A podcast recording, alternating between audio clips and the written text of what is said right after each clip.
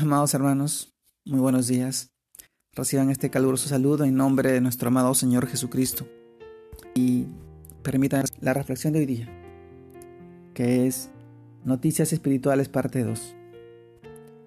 Y vamos al libro de Isaías, capítulo 5, versos 20 y 21, que nos narra de esta manera.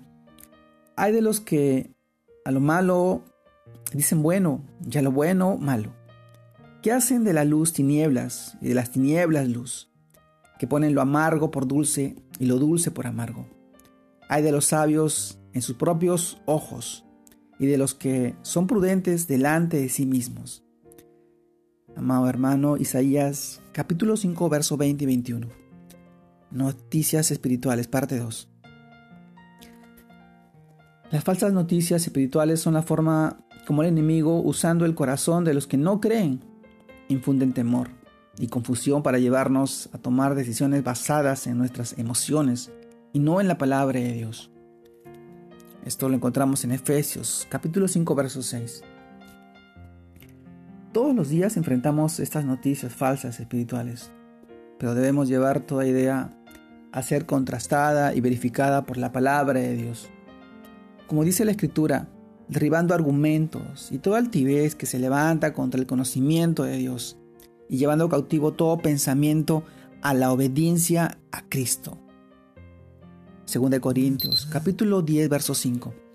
Sí, amado hermano, así como Satanás llevó a Adán y Eva a que dudaran de la palabra de Dios, en Génesis capítulo 3, verso del 1 al 6, así también las noticias falsas espirituales nos llevan a que dudemos de su palabra y que el miedo se convierte en un lazo de esclavitud.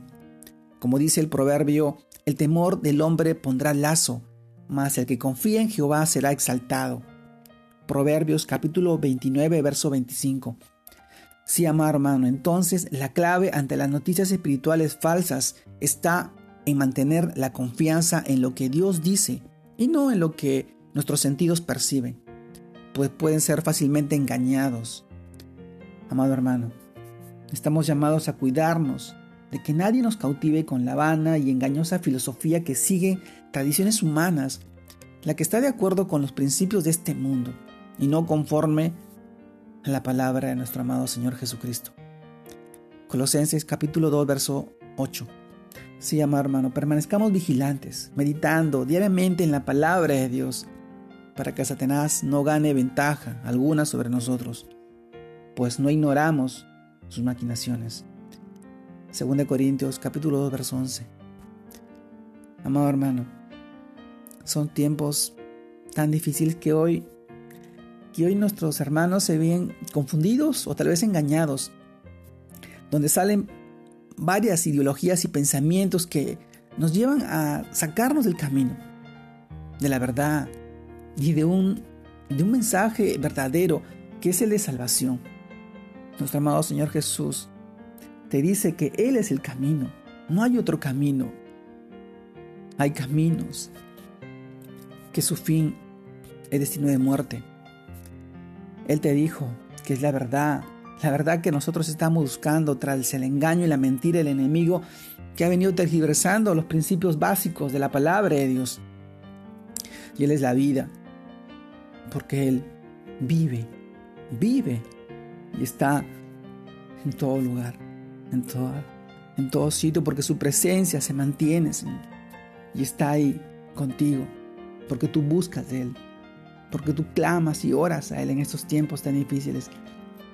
Él espera por ti y por tu familia en estos tiempos tan difíciles, en los cuales nosotros tenemos que acercarnos a Él, porque Él es la vida eterna, porque Él venció a la muerte y venció al maligno. Y nosotros tenemos esa seguridad y esa autoridad que Él nos las da, porque Él nos ama y cuida de sus hijos.